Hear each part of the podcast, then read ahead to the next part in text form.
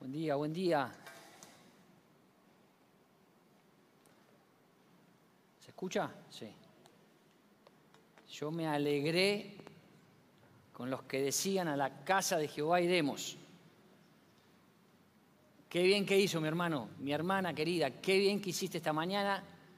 Pito catalán al frío, a mí no me detiene nadie, me voy a reunir a la casa de, de mi Señor y voy a estar con mis hermanos, con mi familia. Bien hecho, muy, muy bien hecho.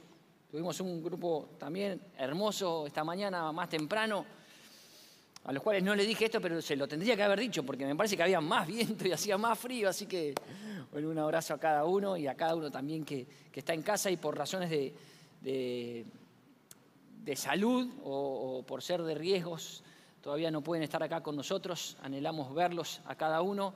Al resto, bienvenido, bien hecho. Acá estamos, somos su iglesia. Seguimos en el Sermón del Monte.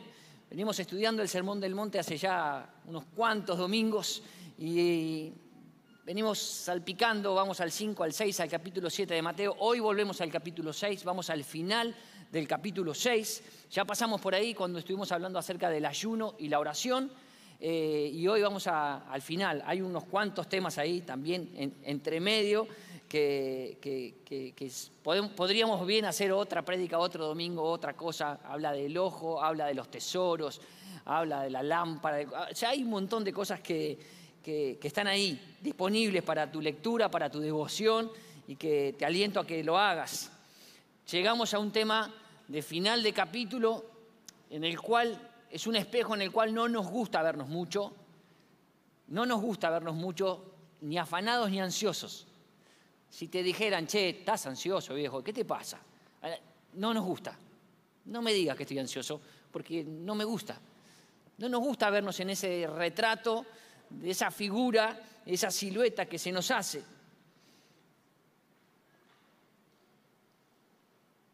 Habla del afán y la ansiedad, el último párrafo del capítulo 6, que te invito a abrir la palabra y vamos a leer juntos. Pero antes te quiero, me pregunté qué es la ansiedad, o qué es el afán, o qué es andar así, afanosos, con las latas para tratar de meter todas las cosas que Gabriel nos dijo, que no sé si te pareció poco o mucho. Es una buena pregunta para hacerte.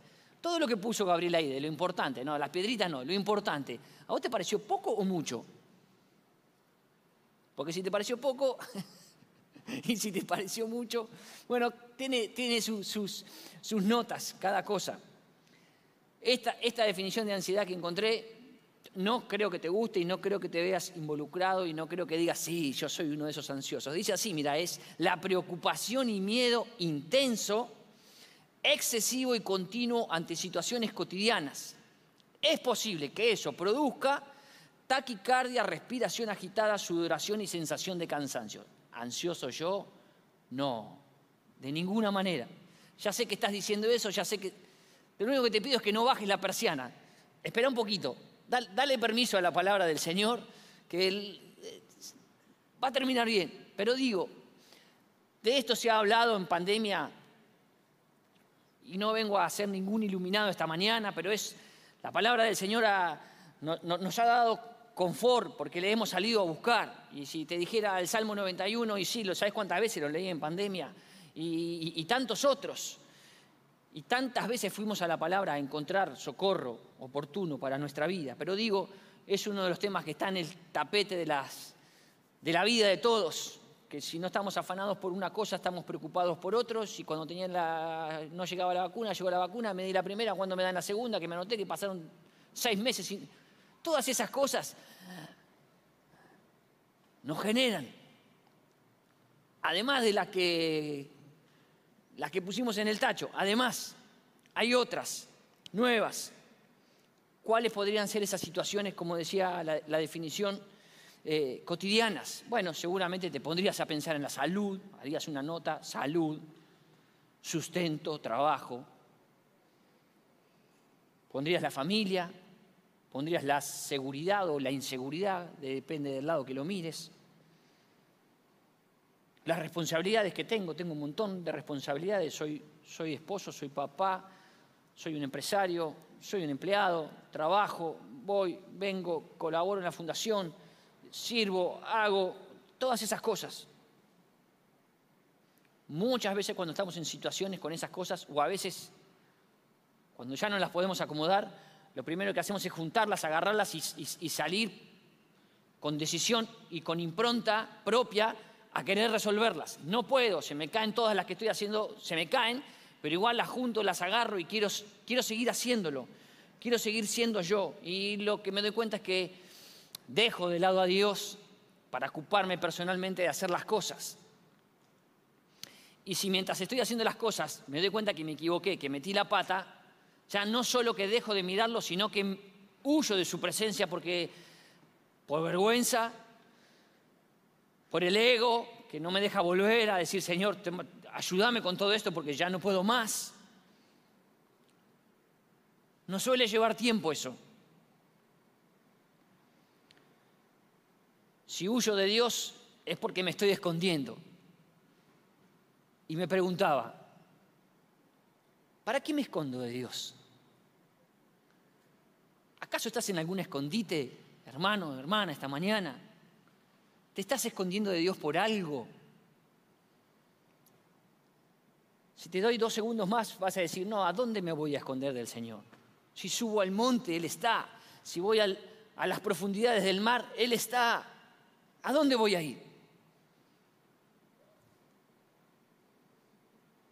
Deseo de todo corazón, mi hermano, que su espíritu hoy atraiga tu corazón y el mío de una manera nueva esta mañana, de modo de que podamos salir de cualquier escondite, podamos salir de tener todas las cosas acá y abrir el corazón para que su trato personal sea quien haga la diferencia.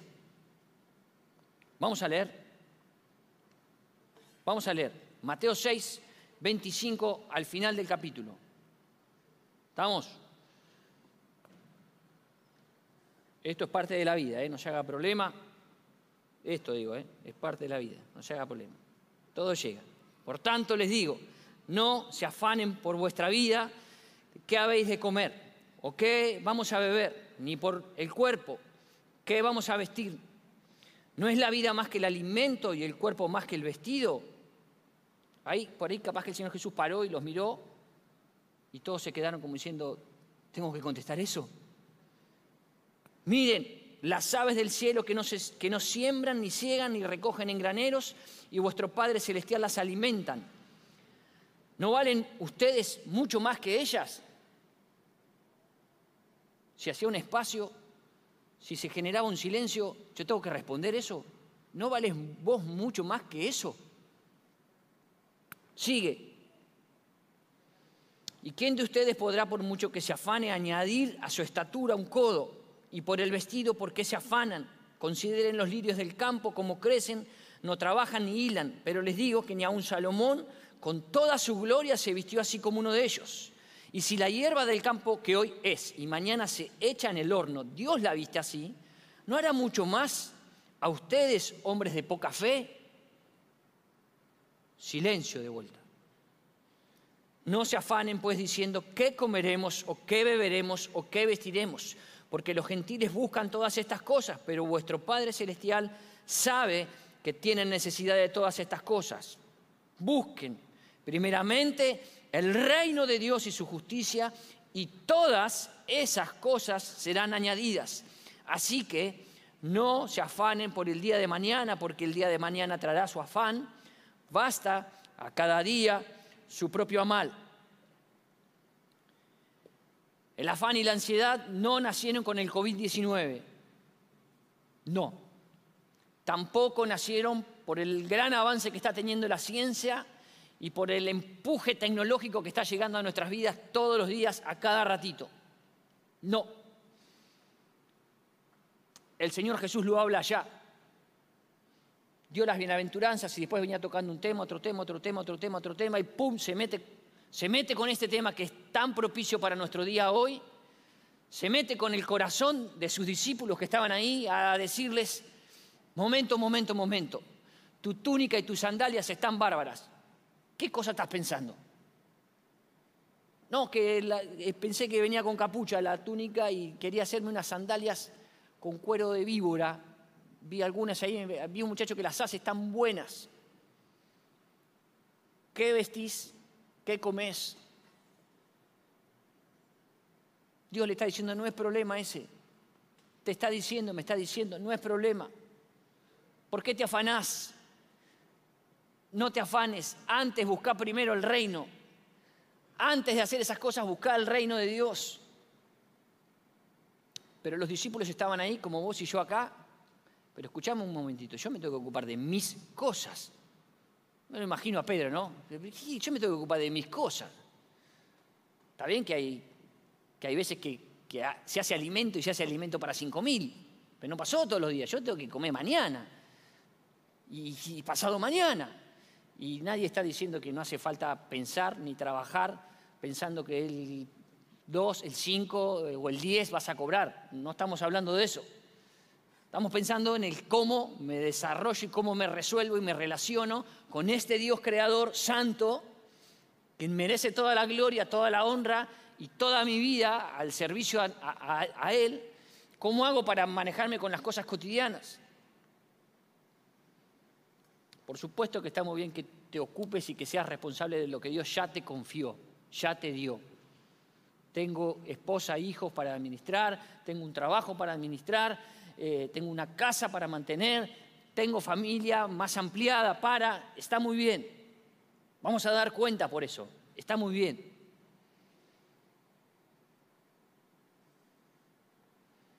Pero cuando me ocupo tanto de mis cosas, como los discípulos de sus cosas. Suelo agarrar las cosas para ocuparme de mis cosas. Y cuando yo me ocupo de mis cosas, Dios no tiene nada que ver porque son mis cosas. Y de a poco, de a poco, la autonomía me va ganando, la autonomía del corazón, mi independencia.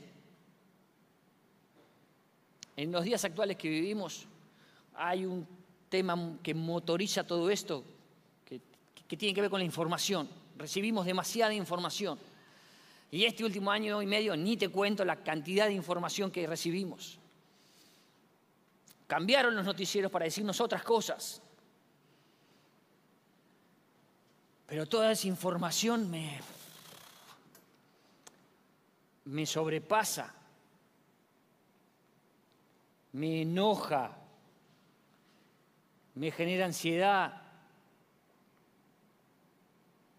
No estoy acá para decirte a tener que apagar la televisión, no mires, olvídate de todo lo que está pasando en el mundo. No vine a decirte eso, al contrario, vine a decirte, está muy bien que, te, que te nutras de la información, está bien, solo que equilibradamente, solo que hay momentos que hace falta apagarlo, solo que hace falta decir, ya escuché suficiente y solo que hace falta decir, ya la realidad me pegó demasiado al corazón,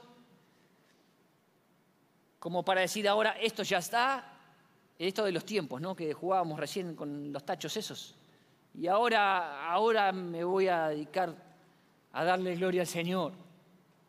Porque si acaso eso que ves te influye demasiado, te agobia demasiado, te aplasta demasiado, o te enoja demasiado, ahí sí te voy a decir como consejo, recibilo mi hermano, apagá la tele e inclinate a darle gloria al Señor que te da todas las cosas. Es un buen ejercicio este de que luego de tocar con la realidad me incline para darle gracias al Señor por el sustento, por la salud, por, por. ¿Qué nos pasa? ¿Qué nos pasa? ¿Qué me pasa? Que aún conociendo al Señor y pudiendo ir a descansar en Él y pudiendo ir a tirarme palomita en sus brazos, que sé que me cuida, me ampara, me conforta, me sostiene, me salva. Muchas veces me salgo debajo de sus alas y me quedo en la intemperie. No me doy cuenta, camino con mis cosas, camino a la intemperie, al viento, al frío, a la lluvia. Estoy a la intemperie. No climática, estoy a la intemperie de lluvia, de tormenta, de viento espiritual.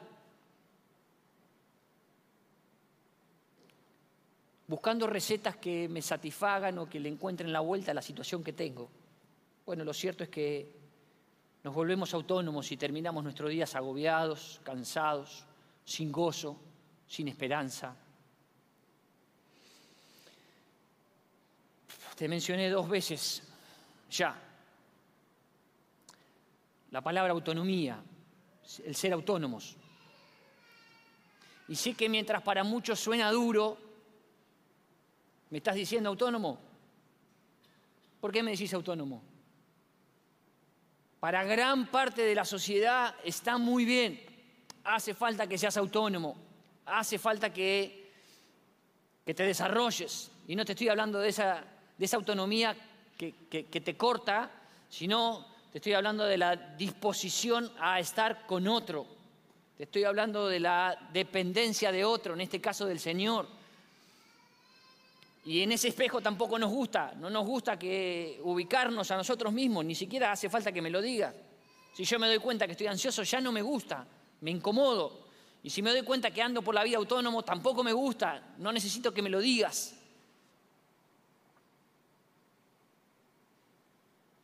Mientras eso pasa, esta sociedad dice, ¿en serio que tengo que depender de otro? ¿Posta es eso? Vos me estás diciendo que yo tengo que agarrar mis cosas y dárselas a otro, presentarlas delante de otro que no veo, que no conozco, que no sé quién es.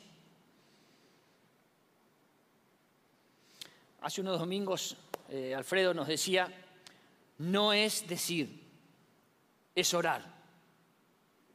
¿Te acordás? No es decir, es orar, es hablar con el Creador. Y hoy te podría decir lo mismo, no es decir, es confiarle de verdad tu vida entera al Señor. Las cosas chiquitas, las grandes, las que me sobrepasan, todas las cosas las puedo presentar delante de Él. El texto que leímos recién, ahora vamos a ir a otro, pero el texto que leíamos recién, conocidísimo, habla de afanes, como te decía, muy básicos, centrales. Y si me apurás y te apuro, me decís, sí, ya sé eso, es re obvio eso. Es obvio que son necesidades del día, del día de hoy, sí. Pero hay mal todos los días, lo dice la Escritura, hay mal todos los días, hay afanes todos los días. El secreto está en que te ocupes de hoy, pero de hacer lo que tenés que hacer hoy. Porque si hoy estás tratando de resolver lo del sábado, lo del viernes y lo del jueves, igualmente, aunque estés haciendo lo de hoy, vas a estar ansioso porque, porque el jueves y el viernes y el sábado no te ocupaste me ocupo de hoy. No me ocupo del el año pasado, que no lo puedo cambiar como para afanarme por eso, ni de lo que viene. Me ocupo de hoy. Antes que nada es buscar el reino de Dios y su justicia, porque el resto se añade. ¿Qué es el resto? El resto podrían ser las piedritas que cayeron ahí, pueden ser algunas cosas más que todavía no entran, y también es la sabiduría que viene del cielo para afrontar situaciones adversas que me... se me cayeron todas las pelotitas, ahora las estoy juntando. Me sobrepasó, cambió, la situación laboral cambió, no es la misma. Trabajo desde casa, estoy todo el día en casa. Pasan los pibes caminando por arriba. Cambió. Tenía mi momento, salía, me tomaba un colectivo, estaba 40 minutos, ahí oraba, estaba solo, ahora me levanto y estamos todos en casa, es un boloqui, le pongo el zoom a uno, a otro, cambió. Pero si me ocupo de hoy y si voy a Él con eso, Él me va a dar sabiduría para afrontar eso y me va a dar poder, aún para saber esperar las cosas que me, me encantaría que estén. Su Espíritu Santo me va a dar la calma suficiente, el aplomo suficiente. Es la persona de Dios morando en mi vida y en tu corazón. Tengo un texto para pegar arriba de este que viene muy bien, es el apóstol Pablo hablando, hablando a los filipenses. En el capítulo 4, versículo 6 por el momento. Este pedacito, cuando estaba Lionel y Janina el domingo pasado haciendo acá las banquetas, bueno, me espogliaron un poquito el, el mensaje, pero no importa, yo me fui a mi casa, yo ya lo tenía en el corazón, dije, qué bueno que estos hermanos dijeron eso, porque es una palabra que va corriendo, va corriendo, va corriendo, va a ser la diferencia, es la palabra del Señor, no es ni la de ellos ni la mía. Bendito sea el Señor. Este primer versículo que vamos a leer nos ilustra, nos ilustra esto de buscar primero el reino. Mirá lo que dice, mirá lo que dice. Estamos, Filipenses 4, Filipenses 4 así, dice, por nada estén afanosos, sino sean conocidas vuestras peticiones delante de Dios en toda oración y ruego con acciones de gracias. El apóstol también le cierra la puerta a toda ansiedad. Dice, por nada estén afanosos, ansiosos, sino, y acá cada uno, si yo te dijera este texto, ¿a dónde te enfocás? Seguramente vos te enfocarías en eso, otros dirían, y que tenemos que, tenemos que presentar las peticiones. No, sí, hay que hacerlo con oración y ruego. Ojo, no te olvides de dar gracias. Y está todo válido y todo es parte de eso, pero quería hacer foco en la palabra que está en el medio, en la frase que está en el medio, que dice que sean conocidas vuestras peticiones delante de Él. Porque es delante de nuestro Redentor y Salvador que vamos a venir con esas cosas, con esos afanes, y es a Él a quien le pedimos, le rogamos, le oramos y le damos gracias. No hay otro lugar, mi hermano, no hay otro lugar a donde podamos ir con nuestras cargas, con nuestras ansiedades. Aún con las cosas más chiquititas que decimos, no pasa nada, olvídate esto. Esto son cosas de la vida, ya son, ya no obvias ni cotidianas, son demasiados. Esto, es mi, esto sí que son mis cosas. Por nada estén afanosos. Si te dijera, nos vamos de acá, no nos vamos a afanar, seguramente me contestaría, sí, sí, voy a tratar, esta semana voy a tratar de no afanarme por nada. Le voy a poner lo mejor. Y ahí, y ahí ya metí la pata, porque si yo me voy diciéndote de acá, voy a hacer lo mejor, entonces estoy haciendo yo las cosas. No le estoy confiando la vida al Señor. Que sean conocidas tus peticiones. Esa es la salida, mi hermano. Esa es la llave que está hoy disponible para vos y para mí, pero que sean conocidas, ¿qué, qué quiere decir? Porque Dios no ve todo, no sabe todas las cosas. No me conoce, no sabe que cambió el laburo, no sabe que la situación en casa familiar cambió, el concepto de familia que teníamos en los momentos en los que encontrábamos cambió. Sí sabe, sí todo lo ve, sí está con vos todos los días solo quiere, solo quiere que conocerte, que te des a conocer, solo quiere escucharte, solo quiere tener intimidad con vos, solo quiere, solo quiere que le hables, que abras el corazón en su presencia. Es delante de Él y solo delante de Él. No hay otra manera. No es por delivery, mi hermano es demasiado importante tu vida como para que se la confíes a alguien por delivery. Te bajas una app, mandas un mensajito para que otro haga lo que tendrías que hacer vos. Esto no es por delivery. Cambió la vida. Vos me dirías, pero ayornate, hermano querido, cambió la vida, se hace todo por delivery. Sí, muchas más cosas de las que pensamos se hacen por delivery. Esto no se hace por delivery.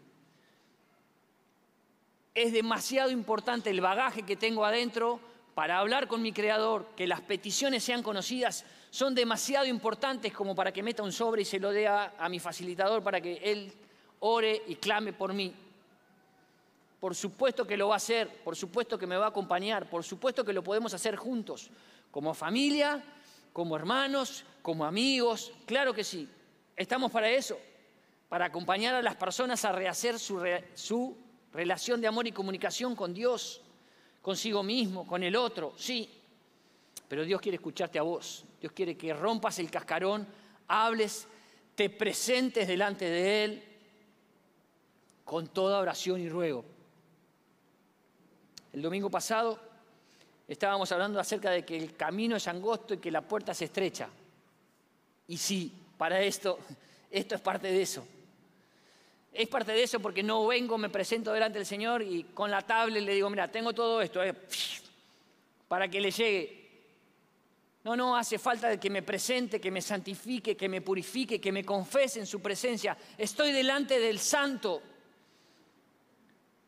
No estoy delante de un amigo, aunque cantamos y anhelamos que sea nuestro amigo, y Él en verdad hizo todo para ser nuestro amigo. ¿Me entendés? A veces hablo con un amigo demasiado rápido y le cuento demasiadas cosas demasiado rápidos en un WhatsApp. O le pongo emoji que no entiende. No es por delivery, mi hermano. Es estrecha la puerta, es angosto el camino. Paso por ahí o no paso para presentarme delante de Él. No paso con todas las cosas que traigo y todas las peticiones que traigo. Y te vas a dar cuenta cuando estás ahí que decís, esto no, esto tampoco, esto no tiene nada que ver. Estoy hablando, estoy hablando con, mi Padre Celestial. Esto no, tiene, no es petición, porque pido mal cuando llego a ese lugar. Si vengo con todo ese bagaje, me voy a dar cuenta que estoy pidiendo mal. Pido para mis propios deleites. Pido para lo que a mí me interesa. Estoy pidiendo para mis cosas, a ver si me entendés. No estoy queriendo estar con el Creador, no estoy queriendo abrirle el corazón, no estoy dándole espacio y permiso para que opere en esas cosas. No, no, solo le quiero contar y me quiero ir rápido porque estoy apurado, no entran más cosas.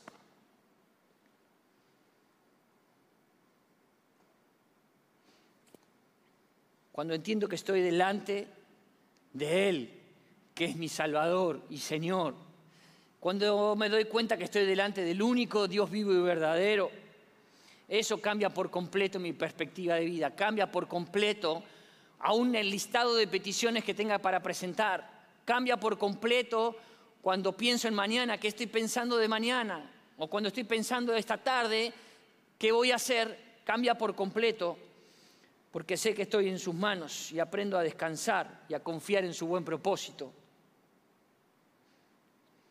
El versículo que sigue, que es Filipenses 4:7, nos va a ilustrar la consecuencia de buscar primero el reino. Porque dice que la paz de Dios, que sobrepasa todo entendimiento, guardará nuestros corazones y nuestros pensamientos en Cristo Jesús. La paz de Dios, que sobrepasa todo entendimiento, guardará vuestros corazones y vuestros pensamientos en Cristo Jesús. Ahí hay una llave tremenda, preciosa, gloriosa, porque en este mundo no hay paz, no hay paz, no hay paz. Hay guerra, rumores de guerra, grieta y todas las demás cosas que les quieras poner. Y nos preguntamos muchas veces, la sociedad se pregunta, ¿dónde está Dios? ¿Y dónde está Dios? ¿Está o no está? ¿Hay paz o no hay paz? Sí hay, hay, hay. Escasea para mi gusto, podrías decirme, cualquier amigo que esté ahí en casa, me, parece que quisiera ver más. Déjame decirte que no escasea la paz. En todo caso, lo que escasea son vidas consagradas, confesas, que se presentan delante de Él sin delivery alguno dando a conocer sus peticiones. Eso es lo que escasea. Mi corazón cotidiano todos los días, que se derrame en la presencia del Señor, que se presente, que se confiese consagradamente. Eso es lo que hace falta.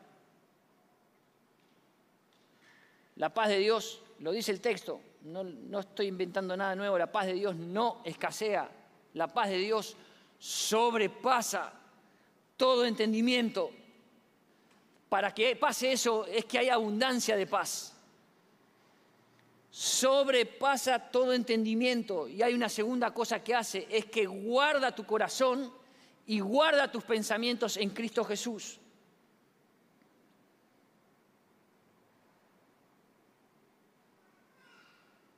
Esta idea de que sobrepasa, más temprano hablábamos de escondite, ¿no?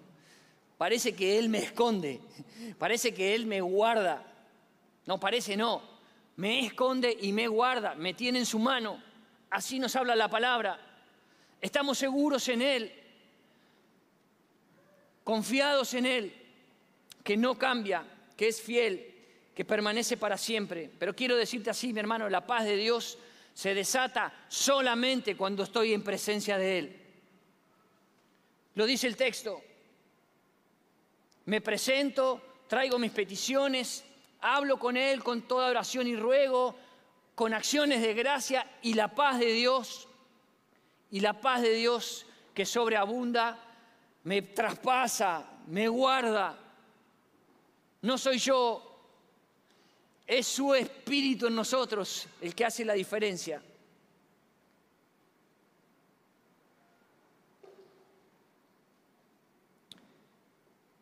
Termino. Para estar delante de Él necesito conocerlo, a Él. Cuanto más le conozco me va a ser mucho más fácil hablarle de cosas que me cuesta decírselo a mi esposa me cuesta abrirlo con un amigo, me cuesta contárselo a mi novia o a un compañero de trabajo que lo conozco, pero a veces por A, B, C, vergüenza, lo que sea, no termino de abrir.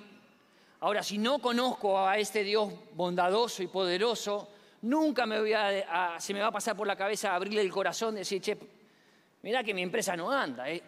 mirá, que, mirá que los zapatos aprietan, ¿eh? mirá que la situación en casa cambió en serio. Es brusco el cambio.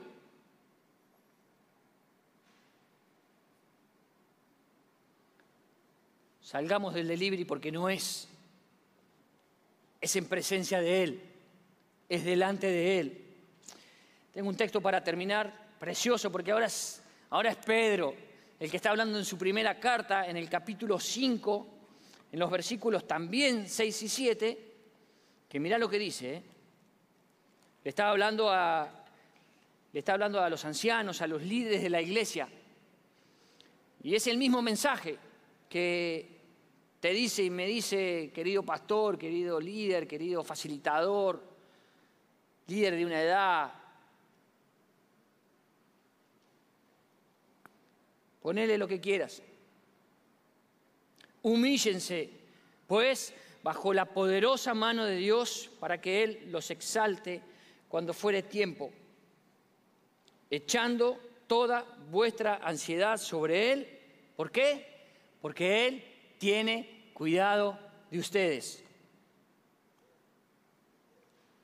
Imposible echar toda mi ansiedad sobre Él si no estoy en presencia de Él, porque ahí sí voy al delivery. No me queda otra, no estoy delante de Él, tengo que mandar una cosa como para que le llegue, no estoy en presencia de Él. Él es el único que tiene cuidado integral de toda nuestra vida. Y la silueta de esta que hemos venido hablando acerca del discípulo que se va armando mientras soy sal, mientras soy luz, mientras oro, mientras ayuno, mientras, mientras, mientras elijo dejar el camino ancho para estar en el camino angosto, mientras también a la vez se forma cuando dejo de andar en mis fuerzas y corro a sus brazos a descansar. Corro a dejar mis cargas en Él.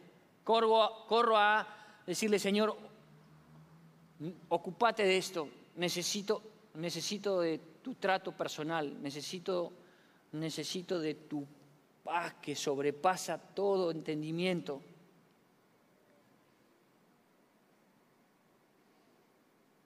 Voy a dar un momento para que podamos contestar la palabra del Señor. Pero quería preguntar si acaso confías en Jesús. ¿Tenés certezas?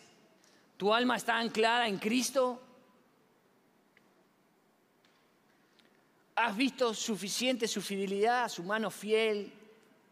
Ayer, antes de ayer, el otro día, hace 10 años, hace 20 años. Es Él quien guía a su pueblo, mi hermano. Lo ha hecho desde siempre, lo va a hacer hoy y lo va a continuar haciendo, porque somos su pueblo, su iglesia. Y el cielo dice, ustedes son mi iglesia. Y Dios dice, ustedes son mi pueblo. Y yo soy su Dios. y me fui a preparar un lugar. Tengan certeza, mis hermanos queridos, voy a volver, voy a volver a buscar a mi pueblo, a mi iglesia